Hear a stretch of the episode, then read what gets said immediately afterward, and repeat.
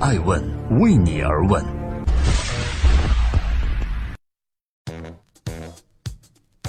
Hello，你好，这里是爱问每日人物，我是爱成，每天晚上九点半带你领略这个地球上风口浪尖人物的商业八卦。今天共同关注迎娶超模米兰达·科尔的硅谷富豪到底是何许人也？Evan Spiegel，艾文·斯皮格尔是美国社交网络平台 Snapchat 的联合创始人，是一位著名的九零后硅谷新贵，而 Miranda Kerr 是世界著名的模特。自从去年两人宣布订婚后，他们就成了很多人关注的焦点。在今年的五月二十七日，他们二人举办了自己的婚礼。最近，美国的 Vogue 杂志也公布他们结婚的照片，再次引来了众多媒体的关注。这位抱得美人归的硅谷新贵到底有什么特别的故事？他们的喜结良缘又是如何发生的呢？这里是艾问每日人物之硅谷新贵斯皮格尔迎娶著名超模。Snapchat 是目前日活跃用数已经超过1.66亿的主打美国年轻人的交流软件。Snapchat 的一个很大的特点就是你聊天之后可以立即撤销。虽然它在规模上比不上脸书 Facebook，但是脸书还是将它列为了一个可能会威胁到自己地位的重要潜在对手。在创投市场，2013年，脸书 Facebook 曾经出天价30亿美金，打算收购 Snapchat。对于很多创业者来讲，如果自己的创业公司能够被巨头看上并且收购，这是一个看上去还不错的交易。但是创始人斯皮格尔拒绝了这一收购。之所以能够做出这样的选择，因为他是一个富二代，他的父母都是律师事务合伙人，从小他的生活就很富足，有跑车，有豪宅，出入于上流社会。总之，他已经非常有钱了。所以他的创业可以说并不是完全为了钱，在接受这次收购邀请时果断拒绝。根据艾问人物的调查，我们找到了一次他在演讲时自己的观点。他说：“如果你卖掉业务，那你就会立刻知道这是错的；如果你不卖掉业务，那么你就可能进入另外一番事业，或许你将揭开更有意义的人生序幕。”他创立的 Snapchat 最辉煌的时刻是在2017年，也就是今年的三月份。三月二日，在他的坚持下，这家公司成功在纽约的股票交易所挂牌上市了，发行价为十七美金，也就是这家公司创下了二零一四年阿里巴巴上市以来美股的最大 IPO。IPO 的第二日，Snapchat 的股价又创下了二十九点四四美金的历史最高点。在上市后，创始人斯皮格尔和另外一位联合创始人 Bobby Murphy 仍然牢牢控制着这家由他们创立的公司大权。这是因为这家公司进行 IPO 只发行没有投票权的 A 类股票，并不会稀释联合创始人的投票权。Snapchat 这家公司呢有三种股票，分别是 A 类、B 类和 C 类。B 类股票呢每股对应的是一个投票权，C 类股票呢每股对应的是十个投票权。B 类的普通股和 C 类的普通股持有人将针对所有提交给董事会的事项共同投票。C 类普通股呢只有两位创始人才有。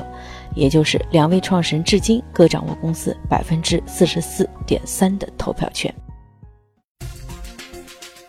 正在播出的是《爱问每日人物之硅谷新贵迎娶了超模》，他的背后站立着一家卓越的创业社交公司。斯皮格尔的 Snapchat 上市之后，股票大涨，而且创始人还保留对于公司的控制权。今年的三月份，对于斯皮格尔来说是十分美好的日子了。刚才我们提到了 Snapchat 的发行价呢是十七美金，最高时到过二十九点三三美金。那现在这家公司的股价是多少呢？根据北京时间七月十八日截稿的最新价格是十五点一三，已经跌破了发行价。而当地时间上周七月十一日，Morgan Stanley 的分析师 Brian Nowak 将 Snapchat 的股票评级从增持下调至持股观望。并将目标股价从二十九美金下至十六美金。值得注意的是，摩根斯丹利正是 Snap IPO 时的主承销商，而十七美金的 IPO 发行价也是由摩根斯丹利协助确定的。尽管证券研究和投资银行业务相互独立、互不干涉，不过这样的情况也非常常见。这具体是发生了什么呢？很快，摩根斯丹利这位下调股价的分析师做出了公开回应。他在研究报告中指出。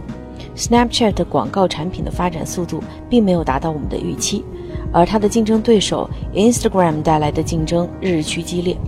我们此前错误地估计了今年的 Snapchat 的创新能力、广告产品优化能力以及用户的变现能力。最近，英国的《卫报》也写了一篇关于这家创业公司的报道，分析了其股价下跌的具体原因。这篇报道的主要观点是，脸书旗下的 Instagram 对 Snapchat 的核心功能进行了模仿和克隆，因此 Snapchat 不再独一无二了。除了这些原因，我认为 Snap 股价下跌还有一个重要原因，那就是它即将迎来一个关键期。所谓的关键期呢，是到本月七月末的 Snapchat 的部分股票的锁定期将会结束，也就是届时公司的内部人士、它的股东可以拿出来出售手中的股票套现。一般这种情况到临之前，比如说脸书啊、Twitter 等企业在限售解禁前的三十天，基本上都会出现平均百分之二十四的跌幅，因为股东要卖了嘛，那市场自然会做出这样的反应。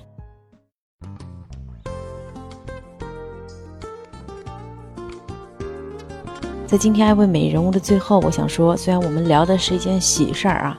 是这个创始人迎娶了一个超模，我们也看到创业者不仅有辛苦的创业生活，还有诗和远方，这是值得庆幸的。